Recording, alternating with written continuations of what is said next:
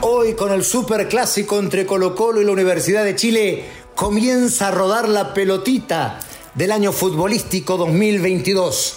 Esas son las luces, pero las sombras acompañan siempre al fútbol chileno, porque empezamos el 2022 sin que se haya definido en cancha el 2021. Los escritorios le ganaron al pasto. Una vergüenza para el fútbol nacional. Esto es Footbox Chile, un podcast con Fernando Solabarrieta, exclusivo de Footbox. ¿Qué tal amigos de Footbox Chile? Podcast exclusivo de Footbox. En nuestro encuentro permanente de los días lunes, miércoles y viernes. Y hoy viernes juegan, tal como lo habíamos adelantado el día miércoles, Colo Colo y la Universidad de Chile, en Argentina.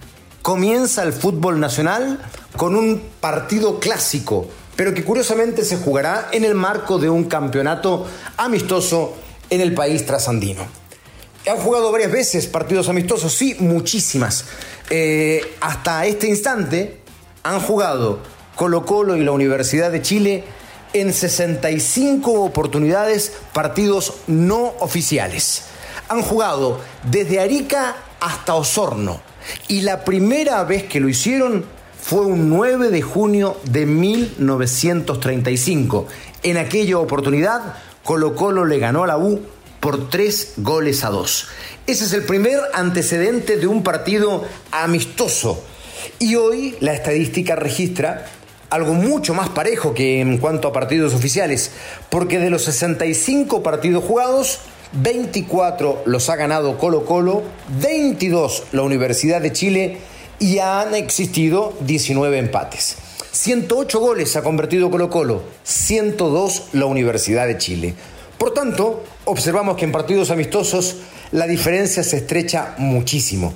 Y en realidad estos números sí que parecen un clásico, porque a la hora de hablar de la estadística oficial son muchísimos más los triunfos del cacique, del cacique digo, que aquellos que ostentan la Universidad de Chile e incluso esos números hablan del clásico en partidos oficiales más desigual de todos los clásicos en el mundo deportivo de primera línea, ¿no?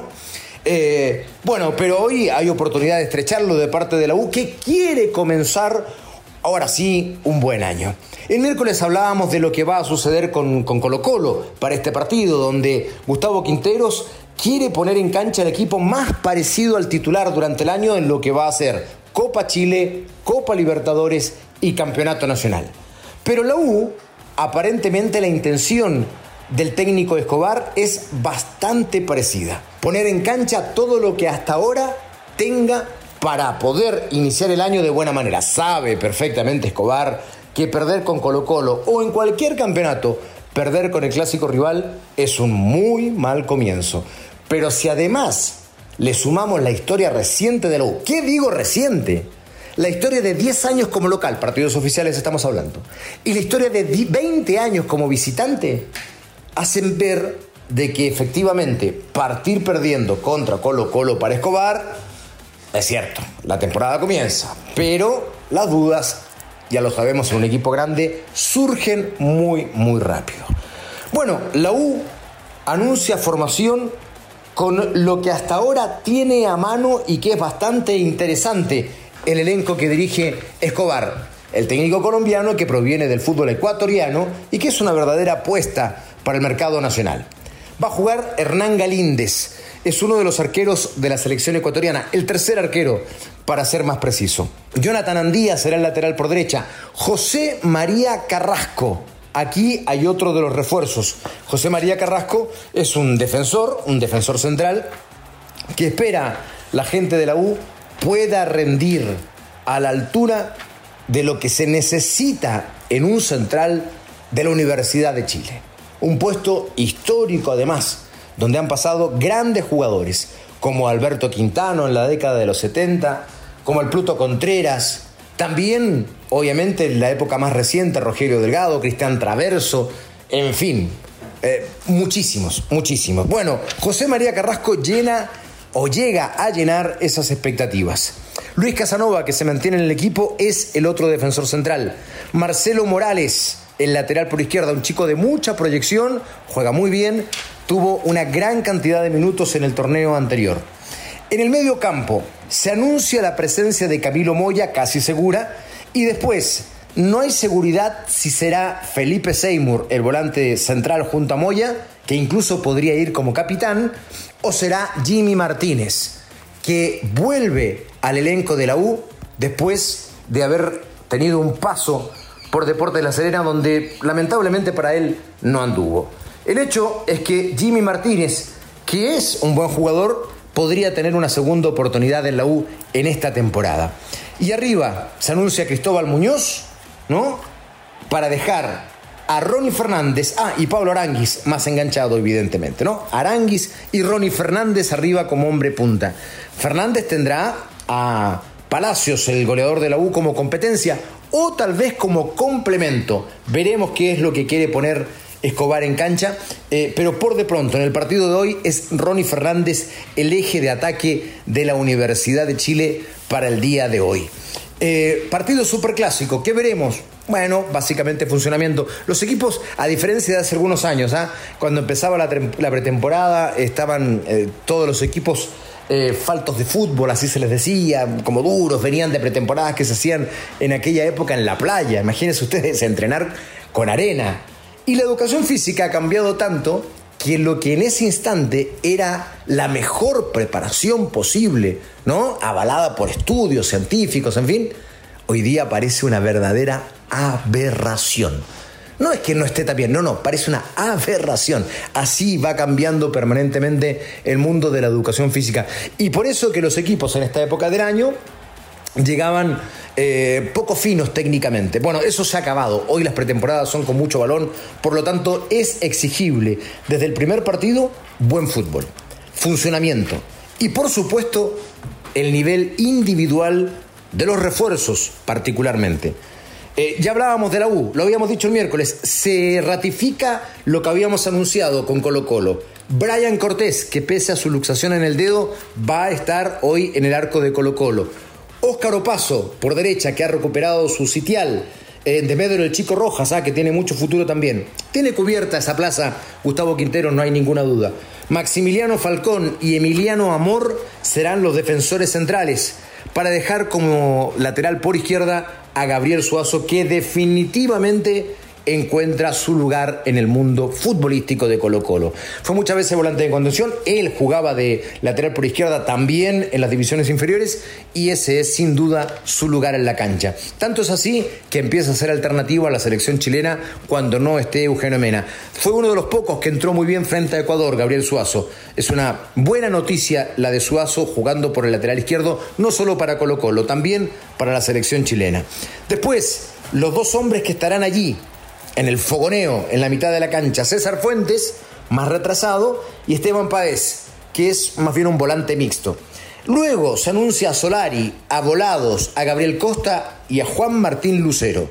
Pero ojo, ojo, porque esto puede ser un 4-4-2 o un 4-2-3-1, con Fuentes y Pavés como ejes, con Solari, Volados y Costa más centralizado, para dejar arriba a Lucero o directamente con Solari y Costa abiertos para dejar dos hombres en punta, Marcos Volado y Lucero el argentino. El hombre de Vélez que es uno de los jugadores a observar en el día de hoy.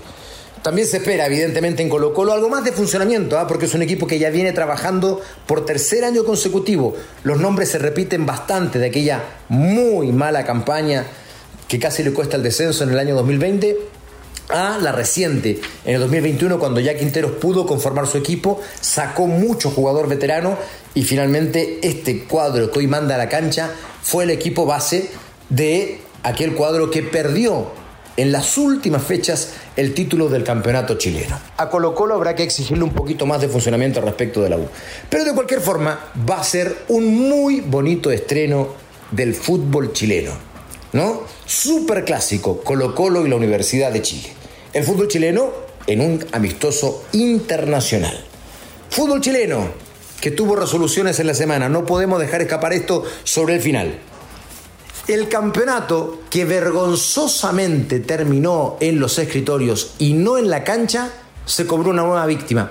Porque claro, en la sala de la primera instancia, Melipilla había sido expulsado del fútbol chileno. Y la segunda sala dio otro fallo.